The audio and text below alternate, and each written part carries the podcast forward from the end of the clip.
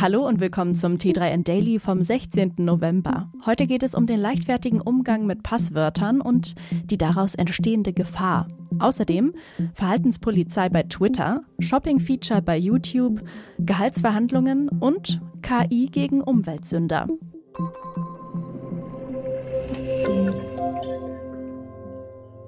Schwache Passwörter sind für Menschen und Unternehmen eine der größten Gefahren in der digitalen Welt.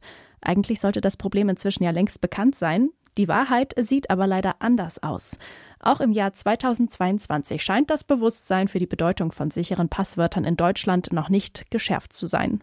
Wie Forschungsergebnisse zeigen, setzen Durchschnittsnutzerinnen nach wie vor auf Einfachheit statt Sicherheit.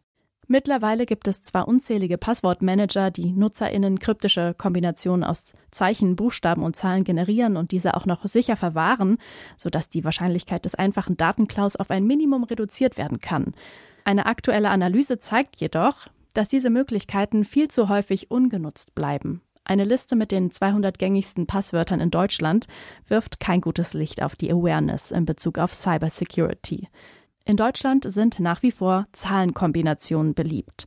Allerdings nicht wild durcheinander, sondern gerne in der richtigen Reihenfolge. Den ersten Platz der am häufigsten genutzten Passwörter belegt, wenig überraschend, 1, 2, 3, 4, 5, 6. Aber auch das immerhin etwas längere 1, 2, 3, 4, 5, 6, 7, 8, 9 belegt den dritten Platz. Und das fast identische 1, 2, 3, 4, 5 kommt direkt dahinter auf Rang 4. In die Top 3 schafft es immer noch der Klassiker Password. All diese Passwörter haben sich bei Tests in einem Zeitraum von unter einer Sekunde knacken lassen. Freie Fahrt für böswillige HackerInnen auf der Datenautobahn. Dabei ist die Sache relativ einfach. Passwörter sollten möglichst lang und komplex sein, aus mindestens zwölf Zeichen bestehen und ein Mix aus großen und kleinen Buchstaben sowie Zeichen und Zahlen sein. Außerdem ist es wichtig, dass nicht für mehrere Konten ein identisches Passwort verwendet wird. Übrigens, ein zu häufiger Wechsel sorgt eher für weniger Sicherheit. Nutzerinnen tendieren in solchen Fällen nämlich dazu, im Laufe der Zeit immer einfachere Passwörter zu verwenden. Der immer noch recht neue Twitter-Eigentümer Elon Musk betont bei jeder sich bietenden Gelegenheit, wie wichtig ihm Redefreiheit ist. Zumeist geschieht dies, wenn es um Hate Speech oder Fake News auf der Plattform geht. Intern sieht die Sache aber offenbar etwas anders aus. Elon Musk feuert diverse Angestellte, die ihn kritisiert haben. Dafür lässt er offenbar sogar Slack-Channels scannen. Einer der Betroffenen, der sich Nick Morgan nennt, erklärt, mein Twitter-Konto war damals geschützt.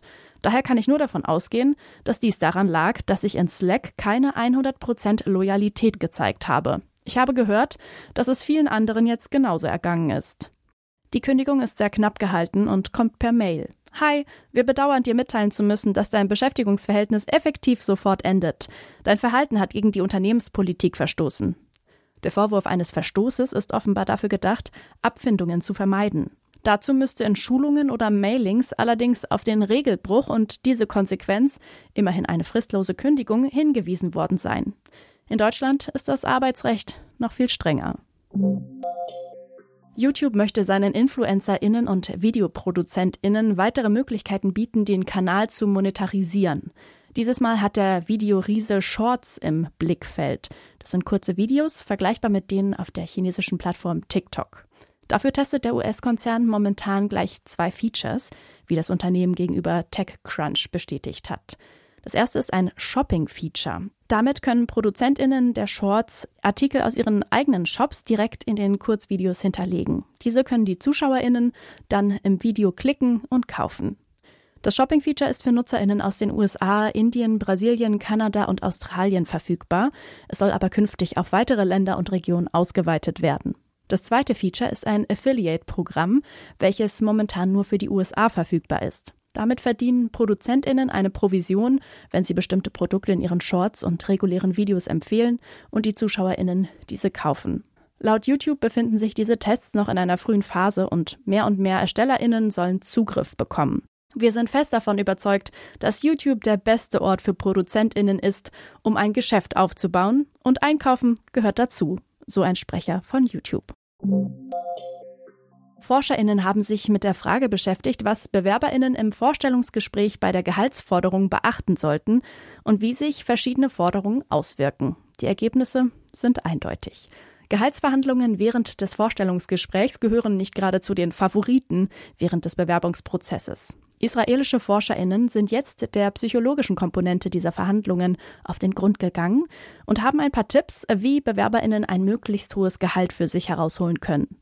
Dabei ging es um die Gehaltsverhandlungen während des Bewerbungsgesprächs und deren Auswirkungen auf Bewerberinnen und Personalverantwortliche. Für die Studie wurden vier Experimente und ein Pilotprojekt mit rund 1000 Menschen durchgeführt. Das erste Ergebnis der Studie ist wenig überraschend. Vorbereitung ist alles. Schon vor dem Bewerbungsgespräch sollten Bewerberinnen sich über das branchen- oder firmenübliche Gehalt für die entsprechende Stelle informieren.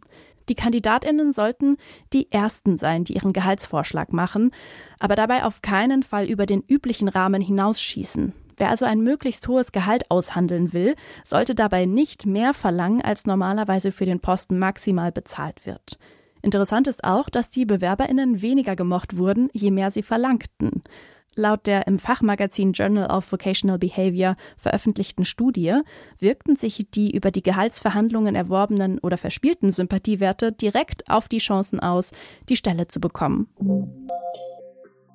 Der frühere US-Vizepräsident Al Gore hat gemeinsam mit der Umweltorganisation Climate Trace ein KI- und satellitengestütztes Tool entwickelt, das die größten Klimasünder trackt. Die Ergebnisse sind auf einer interaktiven Karte einsehbar.